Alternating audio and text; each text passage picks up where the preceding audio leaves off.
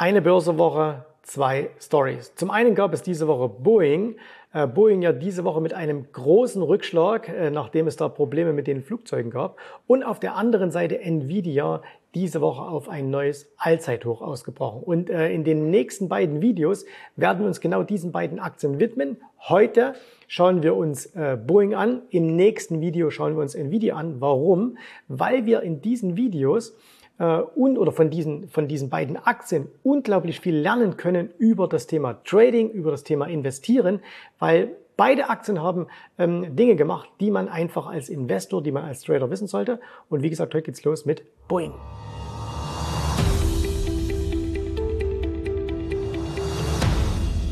Also starten wir heute mit der Boeing-Aktie.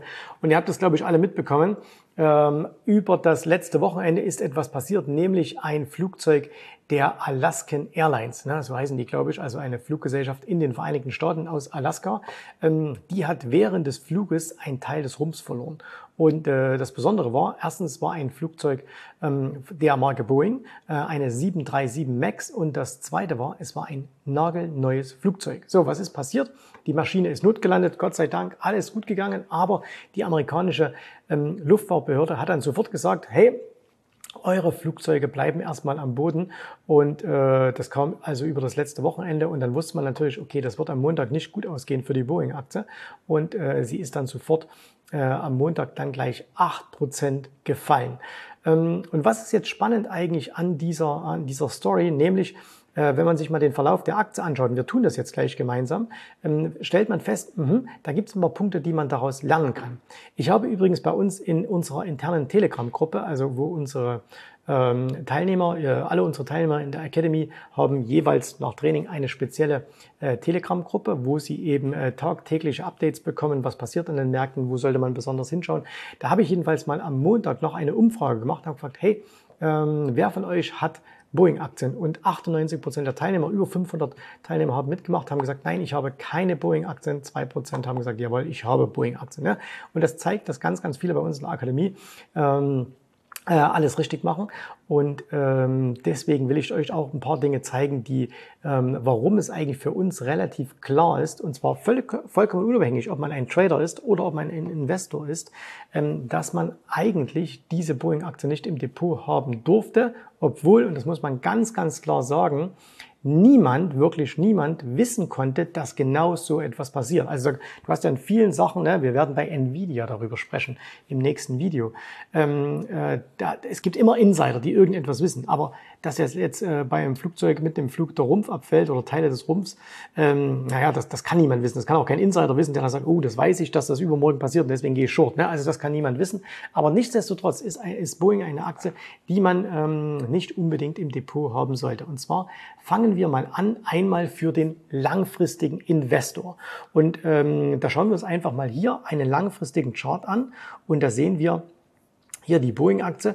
Und wir können erkennen, dass Boeing eigentlich viele, viele Jahre äh, lang eine durchaus spannende Aktie war. Ne? Also wenn wir auch mal hier ein bisschen ähm, zurückgehen, die Aktie ist ja schon seit den ähm, fast 1970er Jahren, also 1968 an die Börse gekommen. Die ersten paar Jahre waren da durchaus spektakulär. Äh, da hat man sich auch mal, ähm, man sieht das jetzt hier immer nicht mehr, aber wenn wir hier mal hinschauen, da sieht man, die Aktie ist damals an die Börse gekommen, jetzt umgerechnet nach Aktiensplits für knapp 2,90 Dollar und ist dann bis auf sage und schreibe 40 Cent nach unten gefallen. 40 Cent. Ne? So, und dann ging es aber hier schön ähm, so einen Doppelboden gemacht und dann ging es nach oben und dann hat die sich immer wieder mit großen, großen Schwankungen, ähm, hat die sich dann wieder weiterentwickelt, ne? ist nach oben gegangen und äh, lag jetzt zuletzt in der Spitze äh, dann hier bis äh, bei 445 Dollar. Das heißt also, wer diese Aktie sehr, sehr langfristig hatte, ähm, der hat natürlich da unglaublich viel äh, Geld verdient, aber, und das muss man einfach dazu sagen, unter enormen, enormen ähm, Schwierigkeiten äh, und Rückschlägen. Ne? Wir sehen also, das ist nur einmal passiert. Wir haben hier gesehen im Jahr 97, da ging sie runter von, von 60 äh, bis ins Jahr 2003 dann bis auf 25, also da schon mal ähm, über 60 Prozent verloren. Dann in der Finanzkrise wieder hier, da ist sie von, von 110 auf ungefähr 29 äh, gefallen, also auch 70 Prozent. Naja, klar, und dann hier dieser große Einbruch äh, im Januar 2019 äh, beginnen, der dann bis in die, in, äh, ins Corona-Tief hineinging, äh, wo die Aktie auch über 80 Prozent verloren hat. So, und äh, jetzt kann man sagen, okay, so eine Aktie ähm, kann man ja trotzdem langfristig im Depot haben, aber man muss ganz klar eins sagen, äh, warum wir immer sehr, sehr vorsichtig mit solchen Akten sind, gerade wenn so etwas passiert ist. Warum? Ähm, wenn wir, wir wissen, es gibt im Grunde nur zwei große ähm, Flugzeughersteller auf der Welt. Das eine ist Airbus in Europa, das andere ist Boeing in Amerika. Wir wissen natürlich, dass die Amerikaner, Boeing stellt ja nicht nur Flugzeuge her, sondern stellt auch äh, sehr viel im Luftfahrt- und im Rüstungsbereich her. Das heißt, wir wissen, der amerikanische Staat achtet natürlich ein bisschen auf diese Aktie, hält die Hand drauf oder auf diese Firma besser gesagt, damit sie nicht unbedingt ähm, äh, verschwindet, weil man will das natürlich nicht den Europäern überlassen. So. Nichtsdestotrotz äh, tun wir uns schwer, so eine Aktie anzufassen, und zwar aus einem ganz, ganz einfachen Punkt, äh, und zwar, oder besser gesagt, aus zwei Punkten. Punkt Nummer eins von diesen zwei Punkten ist natürlich dieser enorme Schaden, der entstanden ist, äh, damals ja auch schon durch zwei Flugzeugabstürze. Das heißt, die ähm, damals sind zwei Flugzeuge abgestürzt, eben auch von dieser 737-Reihe. Äh, und äh, daraufhin hat dann zum ersten Mal in der Geschichte die Luftfahrtbehörde gesagt, eure Flugzeuge dürfen nicht mehr in die Luft. Und es hat sehr, sehr lang gedauert, ähm, bis das, äh, bis das wieder passiert ist, äh, bis die wieder nach oben gingen. Es hat die Gesellschaft unglaublich viel Geld gekostet. Und jetzt kommt aber eigentlich das Spannende für Investoren. Investoren sollen ja nicht immer nur auf Zahlen schauen, sondern auch so ein bisschen aufs Management. Und was ganz klar rauskam, ist, äh, dass das Management eben wirklich in diesem, in diesem Drang nach mehr Rendite, mehr Geld ganz, ganz sträflich ihre Produkte und damit auch ihre Kunden vernachlässigt haben. Weil wer sind die Kunden? Du und ich, die in so ein Flugzeug einsteigen. Und äh, man hat eben wirklich an allen Ecken und Enden gespart, auch ganz bewusst auf gewisse Dinge äh, verzichtet. Und ähm, damit dadurch sind ja dann auch diese, diese schrecklichen Unfälle passiert. Die Menschen, viele Menschen sind ums Leben gekommen.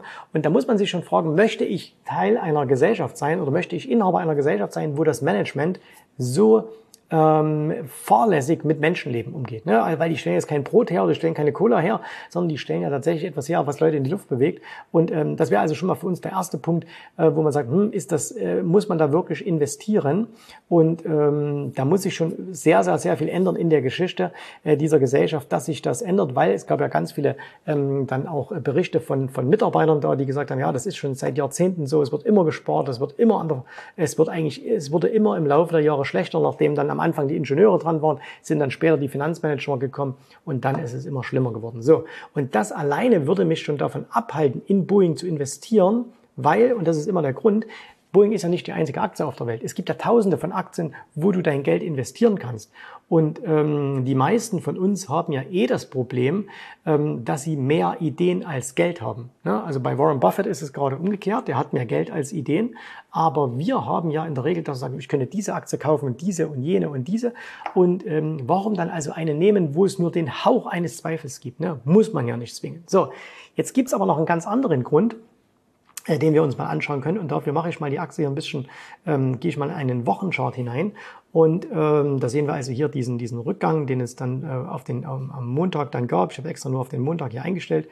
Und äh, jetzt können wir uns mal eins anschauen, nämlich man sollte auch als Investor immer mal wieder überprüfen, wie läuft denn diese Aktie im Verhältnis zum breiten Markt? Weil es ist ja gut und schön, wenn man sagt, ich habe einzelne Aktien im Depot und das habe ich auch. Aber am Ende muss man auch sagen, was nützt mir das, wenn ich eine einzelne Aktie habe, wenn ich mit dem Gesamtmarktinvestment besser laufen würde. Und man muss, man muss wissen, dass ähm, die, die Indizes, egal wann, in welchen Zeitraum man schaut, in der Regel immer nur von wenigen Aktien äh, geschoben werden. Und das heißt, man sollte regelmäßig mal überprüfen, ist denn meine Aktienauswahl, die ich habe, tatsächlich besser als der Gesamtmarkt? Und wenn es nicht so ist, dann kann man entweder die Aktien austauschen oder eben auf den Gesamtmarkt gehen, sprich auf einen ETF. So, und jetzt können wir uns das mal anschauen, indem wir einfach eine ganz simple Sache machen, nämlich wir setzen mal äh, die Aktie von Boeing ins Verhältnis zum S&P 500. Und da, und auch da kann ich mal einen langfristigen Chart machen, und da sehen wir eine ganz spannende Entwicklung, nämlich, dass wir hier eigentlich über viele, viele Jahre haben wir immer mal, also wenn der, wenn der Kurs quasi nach oben geht, heißt das, Boeing ist stärker als der S&P und wenn es nach unten geht, völlig unabhängig, wie sich die Boeing-Aktie selber entwickelt hat, ist Boeing schwächer als der S&P. Und da sehen wir, dass dies eine extrem zyklische Aktie ist. Das heißt, es gibt Phasen, wo sie sich deutlich besser entwickelt als der Markt. Es gibt aber immer wieder auch schon in der Vergangenheit ähm, Phasen, wo sie sich deutlich schlechter entwickelt als der Markt. Und ähm, das haben wir jetzt hier nur auf, bis auf 1993 zurück, ne, weil es da diesen Spider gab. Äh, wahrscheinlich, wenn wir das machen würden, gucken, ob das hier geht, mit dem, ähm, mit dem Index. So, da kann man wahrscheinlich noch ein bisschen weiter zurückgehen. Jawohl, und da sehen wir, dass das eigentlich ähm, auch schon in der Vergangenheit so der Fall war. Das heißt, eine unglaublich zyklische Aktie, die immer hoch und runter geht, immer hoch und runter geht, im Verhältnis zum Gesamtmarkt. Also mal ist der Markt besser, mal sie, aber ähm, auf Dauer ist das eben, sollte man immer sich Aktien wählen, die eigentlich besser laufen als der äh, Gesamtmarkt und ähm, weil sonst kann man den Gesamtmarkt auch gleich kaufen. Okay? So, und was wir hier natürlich sehen, ist gerade, ähm, jetzt gehen wir mal wieder ein bisschen auf eine kleinere Zeiteinheit, da sehen wir natürlich hier, ähm, dass die Aktie äh, spätestens mit diesem Einbruch im, März 2019 eigentlich die ganze Zeit schlechter performt hat als der S&P 500. Das heißt, es gibt überhaupt keinen Grund, ähm, dass man in den letzten Jahren die Boeing-Aktie angefasst hat, ne? als Investor. Wir sind immer noch auf der Investorenseite.